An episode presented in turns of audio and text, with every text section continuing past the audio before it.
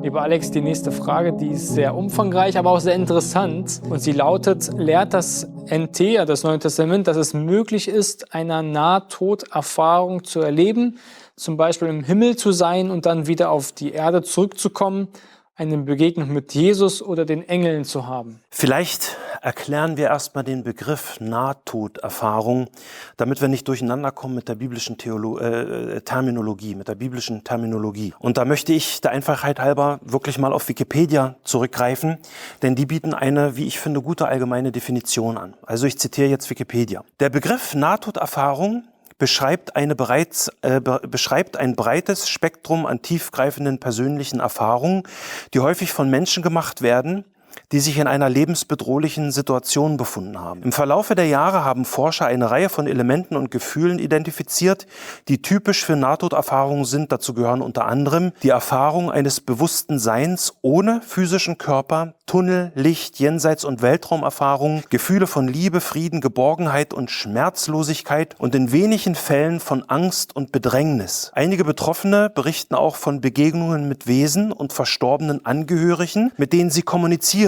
Die Bandbreite der Erklärungen, die für dieses Phänomen angenommen werden, reicht von naturwissenschaftlichen bis hin zu spirituellen Ansätzen. Nahtoderfahrungen werden unabhängig von der Weltanschauung in fast allen Kulturen der Menschheit erwähnt. Soweit Wikipedia. Und wie gesagt, ich finde, es ist eine gute Zusammenfassung und sie enthält viele Elemente, wo ein Bibelleser sofort merkt, hier stimmt irgendwas nicht. Ja, da ist die Rede von Gefühlen der Liebe, Friede, Geborgenheit, Schmerzlosigkeit. Man begegnet Wesen und Verstorbenen und kann sogar mit ihnen kommunizieren. Und ja, diese Berichte sind, egal aus welchem Kulturkreis sie kommen, immer sehr, sehr ähnlich. Äh, ich war früher, als ich Gottes Wort noch nicht so gut kannte, ähm, habe ich auch diese Bücher gelesen von Kübler-Ross und Moody. Ja, das sind für, für die, die den nicht kennen, äh, das sind so, so eine Art äh, Pioniere in der Sterbeforschung. Das war schon immer faszinierend, denn für mich war es auch faszinierend, so will ich es fast sagen, denn man bekam irgendwie das Gefühl, man kann irgendwie mal so ein bisschen diesen Vorhang, der hinterm Tod ist, ein bisschen zur Seite rücken und mal, mal dahinter gucken, ja. Und das, das regte die, die Fantasie an und das kitzelte auch irgendwie das Fleisch. Aber es kam mir damals auch schon als Babychrist, sage ich mal, kam mir das irgendwie sehr, sehr seltsam vor, dass das alles so schön und friedvoll sein soll. Und dass das da, da, da war nichts von diesem biblischen, es ist dem Mensch einmal gesetzt zu sterben, danach aber das Gericht. Aber bleiben wir sachlich. Ja, es gibt Sterbeforschung, die Thanatologie, die Wissenschaft von Tod und dem Sterben. Aber ab wann ist denn der Mensch wirklich tot? Die Bibel sagt nach 1. Mose 2, Vers 7, wenn der materielle Teil des Menschen sich von seinem immateriellen Teil trennt, wenn, wenn der Odem des Lebens den menschlichen Erdenkloß verlässt, dann ist der Mensch tot. Erst dann gibt es diese Signum Mortis, ja, die sicheren Todeszeichen wie im toten, toten Flecken oder Totenstarre und beginnende Fäulnis. So wie bei Lazarus, der eben schon stank. Und nur weil in einem Krankenhaus eine Maschine bei einem Menschen keine Hirnaktivitäten anzeigt, heißt das noch lange nicht, dass der Mensch wirklich tot ist. Wir Menschen sind da, gerade wenn man die Medizin anguckt, mit unseren Begrenzungen und unserer Unwissenheit in einem echten ethischen Dilemma. Und man muss bei aller wissenschaftlichen Arroganz einfach sehr nüchtern feststellen, dass die Menschen von dem, was sich im Sterbeprozess auf biochemischer Ebene im Gehirn abspielt wirklich auch heute noch nur recht wenig wissen. Die eigentliche Frage beim, bei diesen Nahtoderfahrungen ist eigentlich eine andere, denn sind das, was die Menschen im Zustand der Agonie erleben, reale Erlebnisse? Und ich spreche niemandem diese Erfahrungen ab. Bitte nicht falsch verstehen. Niemandem spreche ich das ab. Oder sind es doch vielleicht eher das Produkt körpereigener Anpassungsmechanismen auf biochemischer Ebene, weil zum Beispiel durch die Schmerzen und den Stress bei diesem Sterbeprozess der Körper selbst Morphine produziert, wie er es zum Beispiel tut mit den körpereigenen Endorphinen, diese Glückshormone, die wirklich den, den Körper stark beeinflussen. Ja. Aber ich bin kein Mediziner, deswegen mache ich hier einen Punkt. Die Frage, die ich mir bei diesem Thema viel mehr stelle und die mich da viel mehr beschäftigt, ist, worauf baue ich mein Leben? Auf diese Erlebnisberichte oder auf die Bibel? Wie gesagt, ich habe einiges gelesen und ich kann mich zum Beispiel an den Bericht einer christlichen Großmutter erinnern, die von dem Nahtoderlebnis ihres kleinen Enkelkinds berichtet hat und dann als Fazit sagt, ja, jetzt, wo mein Enkel mir das alles vom Himmel erzählt hat und da ist für mich Jesus mit mal viel realer. Okay, wirklich? Oder, oder was mir auch in Erinnerung geblieben ist, da sagt jemand, er wäre im Himmel Jesus begegnet und dann sagt er, ich werde nie diese blauen Augen vergessen. Okay, Jesus hatte blaue Augen? Wirklich erstaunlich für einen reinblütigen Semiten. Nochmal, ich spreche niemanden diese Erlebnisse ab, aber die Frage ist doch eher, worauf baue ich meinen Glauben?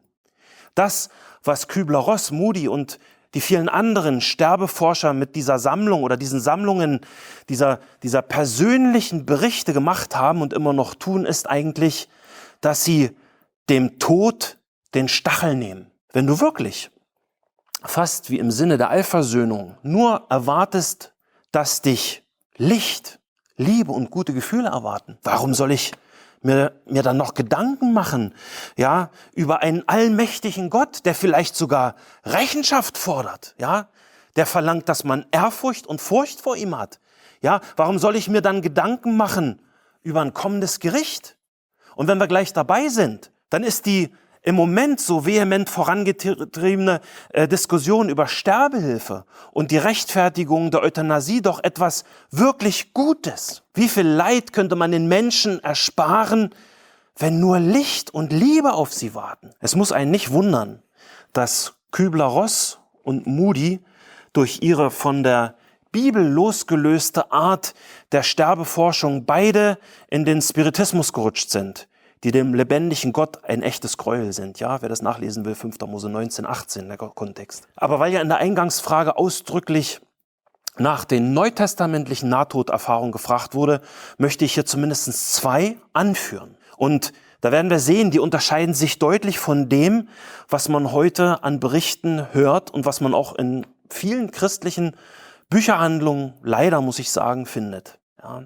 Das erste Beispiel, was ich nehmen will, ist Paulus. In 2. Korinther 12 gibt Paulus uns den Erlebnisbericht von einem Besuch im Paradies. Ja, was er da erlebt, das kann er kaum in Worte fassen. Es ist so irreal und doch für ihn so real. Und er gibt Zeugnis davon. Aber er sagt eben nicht, hey Leute, ich habe hier was Unglaubliches erlebt, ja, hört her und ich schreibe jetzt Bücher über dieses Erlebnis. Sondern er ist demütig und nennt nicht mal in dem Bericht seinen Namen und gibt Gott bei diesem Bericht die Ehre. Ja, 2. Korinther 12, Vers 1b lese ich mal. 2. Korinther 12, Vers 1b. Doch will ich, also Paulus, auf die Erscheinungen und Offenbarungen des Herrn zu sprechen kommen. Ich weiß von einem Menschen in Christus, der vor 14 Jahren, ob im Leib oder außerhalb des Leibes, ich weiß es nicht, Gott weiß es, bis in den dritten Himmel entrückt wurde. Und ich weiß von dem betreffenden Menschen, ob im Himmel oder außerhalb des Leibes, weiß ich nicht. Gott weiß es. Dass er in das Paradies entrückt wurde und unaussprechliche Worte hörte, die ein Mensch nicht sagen darf. Mein Eindruck ist, wenn er an dieses Erlebnis im Himmel, im Paradies, in der Gegenwart Gottes denkt, ist er völlig durch den Wind und findet überhaupt gar keine Worte. Und das zweite Beispiel, was ich anführen will, auch der Apostel Johannes berichtet von einer Art Nahtoderfahrung und er berichtet auch sehr detailliert, wie Jesus Christus heute wirklich aussieht. Offenbarung 1, Vers 10 bis 18. Das ist ein längerer Abschnitt, aber in unserem Zusammenhang lohnt sich das, den anzusehen. Ich, also Johannes, war im Geist am Tag des Herrn und ich hörte hinter mir eine gewaltige Stimme wie von einer Posaune, die sprach, ich bin das A und das O, der Erste und der Letzte. Und was du siehst, das schreibe in ein Buch und sende es den Gemeinden, die in Asia sind, nach Ephesus und nach Smyrna und nach Pergamus und nach Thyatira und nach Sardes und nach Philadelphia und nach Laodicea. Und ich wandte mich um und wollte nach der Stimme sehen, die mit mir redete. Und als ich mich umwandte, da sah ich sieben, sieben goldene Leuchter.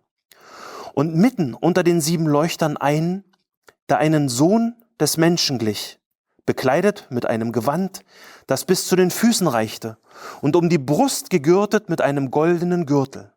Sein Haupt aber und seine Haare waren weiß, wie weiße Wolle, wie Schnee, und seine Augen waren wie eine Feuerflamme, und seine Füße wie schimmerndes Erz, als glühten sie im Ofen, und seine Stimme wie das Rauschen vieler Wasser.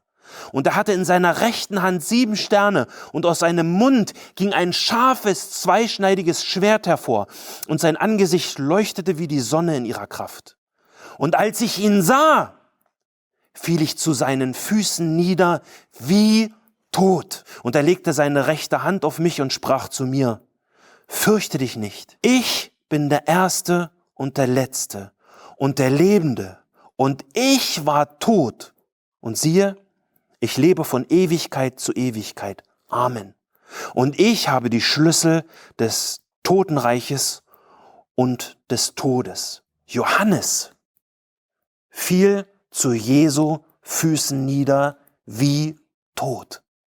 Das hat überhaupt gar nichts gemeinsam mit so vielen Nahtodberichten, wo Leute sagen, hey, ich kam an und da saß Jesus auf der Couch und sagte, cool, dass ich dich sehe. Immer wenn in der Bibel jemand eins zu eins mit der übernatürlichen Welt in Berührung kommt und ihm die Augen geöffnet werden, dann ist äußerste Anbetung der Heiligkeit Gottes die Folge.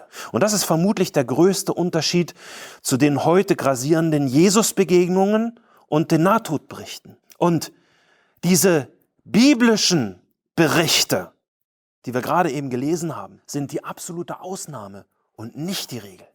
Niemand sollte erwarten, eben mal in den Himmel und zurückzugehen oder eben mal Jesus oder einen Engel zu treffen. Deswegen bleibt bitte kritisch und prüfend und fragt euch, worauf ihr euer Leben und euer Sterben bauen wollt. Auf menschliche Erlebnisberichte oder auf Gottes Wort. Ja, herausragend. Herzlichen Dank, lieber Alex. Frag die Bibel ist ein Dienst der Evangeliumschristengemeinde Berlin-Hellersdorf. Wenn auch du Fragen hast, die dir helfen können, unseren Herrn Jesus Christus kennenzulernen oder noch mehr zu lieben, dann stelle sie gerne per E-Mail an fragen.ecg.berlin oder über unsere Webseite auf www.ecg.berlin/fragen.